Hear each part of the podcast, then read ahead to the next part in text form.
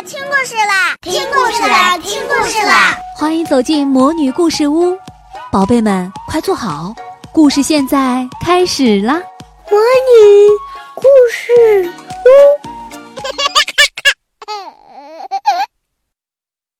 我亲爱的小朋友、大朋友，大家好，欢迎收听鲁大阿姨讲故事。今天我们要说的故事是崂山道士。崂山道士。古时候，有个姓王的读书人，他在家中排行老七，人称王七。王七一直不用功读书，心里羡慕那些有道术的人。他听说啊，崂山上有很多得道的仙人。就辞别了自己的新婚妻子，背上了行李，前去崂山寻仙访道。这天，王七登上崂山的山顶，看见一座道观，周围的环境非常幽静。他连忙走了进去，看见一位身穿白袍的老道士在蒲团上打坐。老道士白发白眉。白须，一副仙风道骨的模样，呃，就是一看上去就是一个仙人。王七上前磕头行礼，请求道士收他为徒。道士说：“恐怕你娇生惯养，不能吃苦干活儿。”王七回答说：“我能吃苦的。”只要能让我跟着您学道术，老道士见他态度诚恳，就答应收他做徒弟。老道士的徒弟有很多，他让王七跟着师兄们一一见过面，便让他留在了观中。第二天一大早，道士把王七叫去，交给他一把斧头。让他跟着大家一起去砍柴，王七恭恭敬敬的答应了。几个月下来，王七天天砍柴，一点道术都没有学到。他再也忍受不了这样的苦累，暗暗产生了回家的念头。一天傍晚，王七偷偷收拾好行李，准备悄悄的下山回家。他经过师傅的房间时，发现师傅正在和两个客人喝酒，另外还有十多个弟子在一旁伺候着。这时候，天已经很黑了，师傅的房间里还没有点上蜡烛。只见师傅拿起了一张白纸，剪成了一个圆圈，大小呢就跟镜子差不多。师傅把这张用白纸剪好的圆圈贴在了墙上，不一会儿，那圆纸就变成了一轮明月，光芒四射，屋子里顿时一片明亮。过了一会儿，其中的一个客人说：“如此美好的夜晚，真是其乐无穷啊！”请众弟子一起分享美酒吧。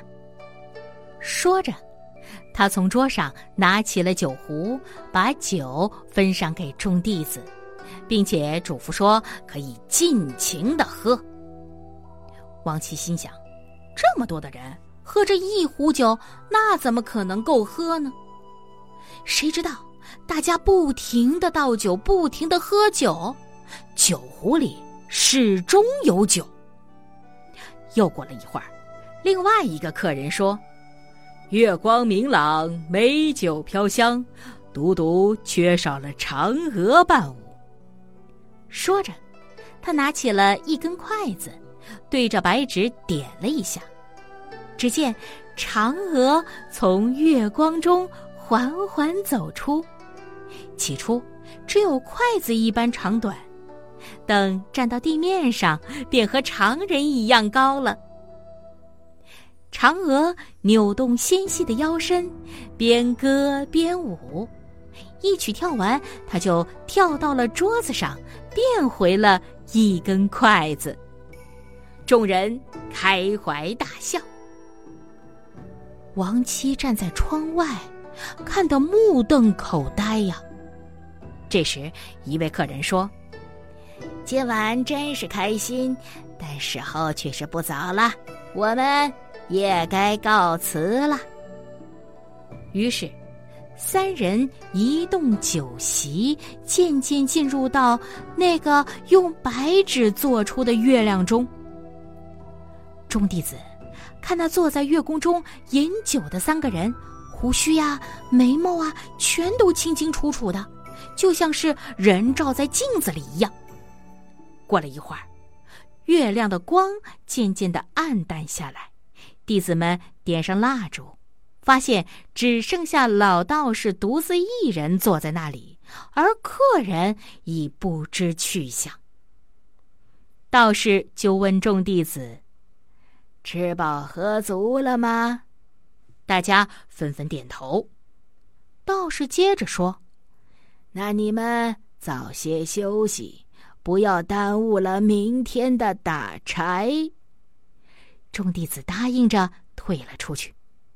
王七的心里又惊奇又羡慕，回家的那个念头啊，随即就打消了。他悄悄地溜回自己的房间，放下了行李，决心要学这些道术。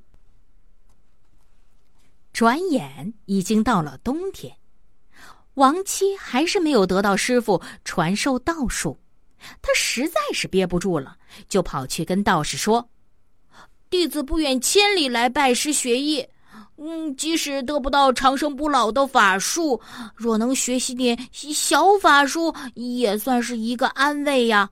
如今都过去大半年了，我却只是砍柴而已。您不知道，弟子在家中从来都没有吃过这种苦。道士笑着说：“我本来就说你不能吃苦，哼，果然如此。明天一早呀。”就送你回去。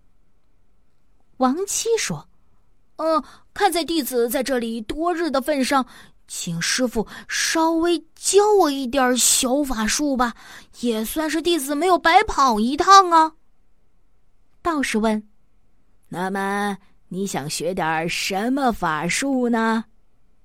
王七说：“平常我见师傅能穿墙破壁，只要能学到。”这个法术，嗯，那我就知足了。道士笑着答应了。道士带着王七来到了一堵墙前面，他先把穿墙的咒语告诉王七，让他自己学着念。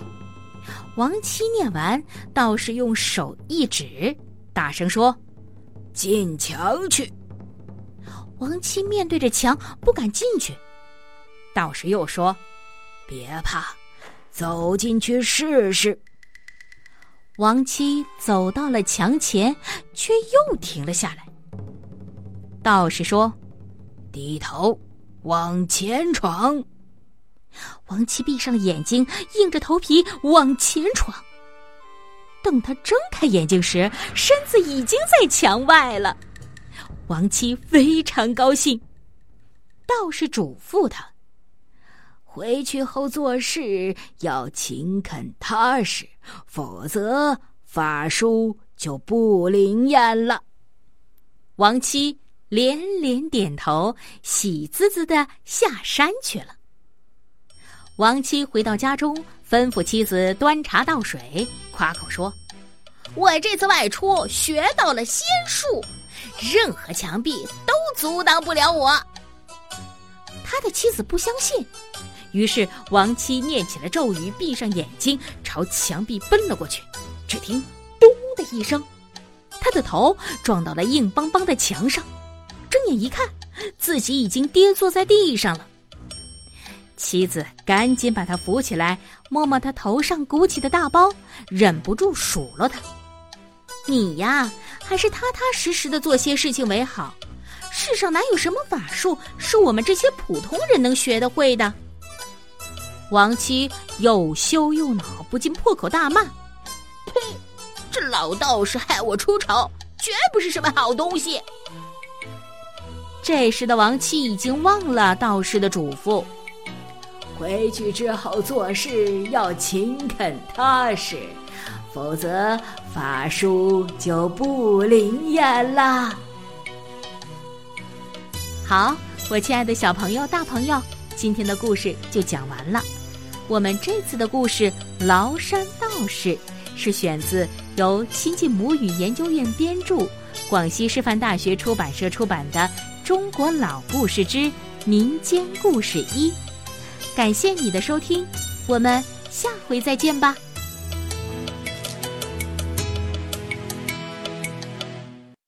九色鹿长什么样？穿墙而过是真的吗？我是上海静安的吕梦瑶，我今年七岁了，我在听中国老故事，你也一起来吧。